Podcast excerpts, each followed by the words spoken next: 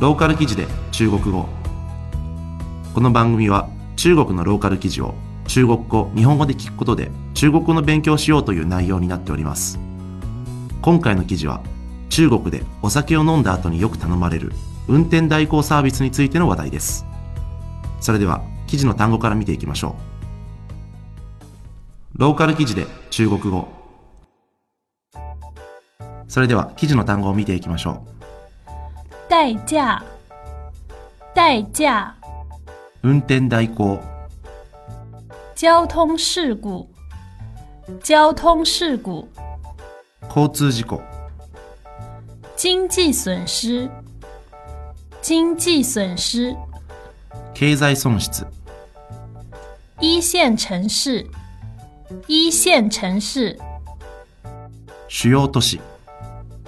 排行，排行，ランキング。豪迈，豪迈，堂々としている。豪快。名不虚传，名不虚传，評判通りの。酒吧，酒吧，バ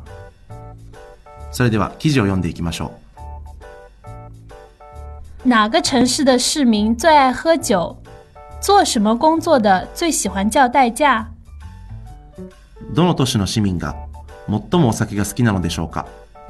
何の仕事をしている人が運転代行を最も頼むのでしょうか上半年全国代驾使用次数三千三百万次，与二零一四年一至六月相比，增加百分之二百一十。 今年上半期全国で運転代行は3300万回利用され2014年の1月から6月に比べ210%増加しました。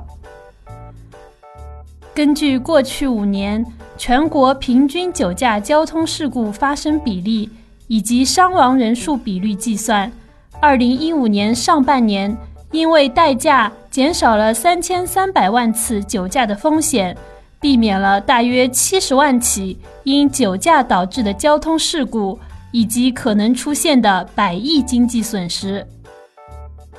過去5年の全国の飲酒運転の交通事故発生数及び死傷者数から計算すると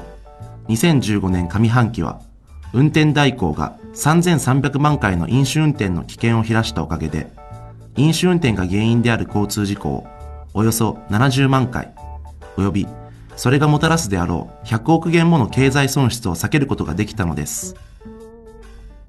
全国主要城市代驾次数增长明显，其中成都、大连、武汉、重庆等四个城市增长均超过百分之百。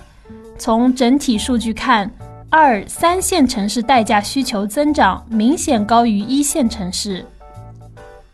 全国の主要な都市での運転代行の数は明らかに増えており、中でも、成都、大連、武漢、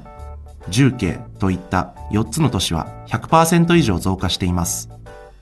全データを見てみると、大都市よりも中規模、小規模の都市の方が運転代行を頼むケースが多いのです。全国十大喝酒城市排行：青岛、北京、哈尔滨、上海、重庆、深圳、广州、南京、石家庄、武汉。数据显示，青岛的代驾用户上半年人均使用了三十三点五亿次代驾服务，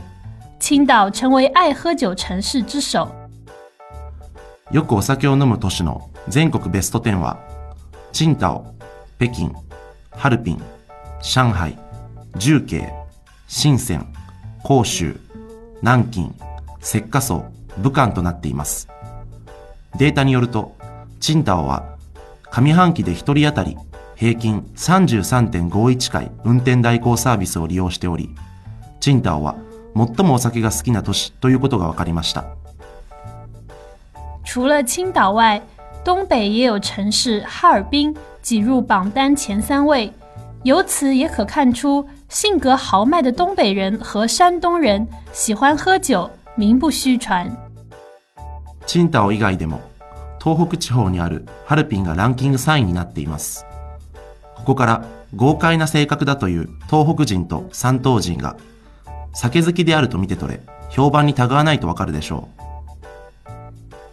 酒后代驾仍然是使用代驾的刚需，达到百分之八十五。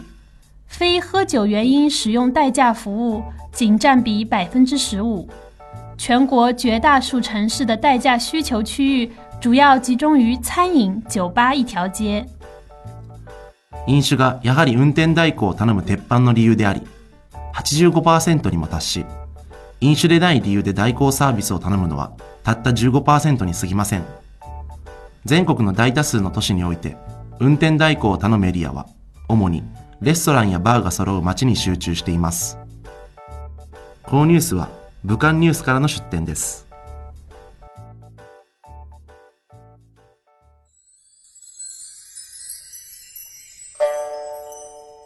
ローカル記事で中国語。それでは単語のおさらいからしていきましょう。代驾，代驾，運転代行、交通事故，交通事故，交通事故、经济损失，经济损失，経済損失、一线城市，一线城市，主要都市、排行，排行，ランキング、豪迈， 豪迈，堂々としている、豪快、名不虚传，名不虚传，評判通りの、酒吧，酒吧，バ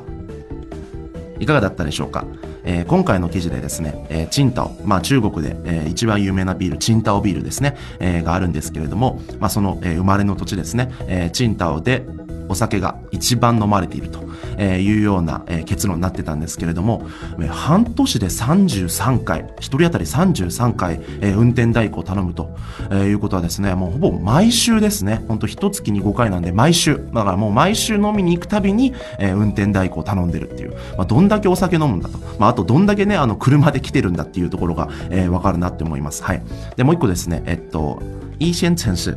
えー一線都市とか、えー二線都市とか、いう言い方があるんですけれども、えーまあ一線都市はですね、例えば上海とか、北京とか、まあ経済的にも、政治的にも非常に重要な大都市、主要都市っていうのがこの一線都市、というふうに言われてます。で、えー二線都市、三線都市までありまして、まあ二線都市だと例えば、西安とかですね、あと成都とか、えーとそういったですね、まあ地方の中心都市という、えそういう位置づけかなと思います。で、それ以外が三線都市という感じで、えっと指定されてますね。はい。えーローカル記事で中国語は、えーこのように中国のあまり政治的経済的でないポップなニュースを中心に取り上げて中国語の勉強をしようという内容になっております。それでは次回をお楽しみに。再见。リヴァイア。それは海外から日本語のポッドキャストを聞けるアプリ。リバイアそれは海外に住むあなたに現地の情報を届けるアプリリバイアそれはみんなで番組を投稿発信するアプリ。私たちと一緒に新時代のエンターテインメントを作りましょう。今すぐ LIVAIA で検索。リバイア。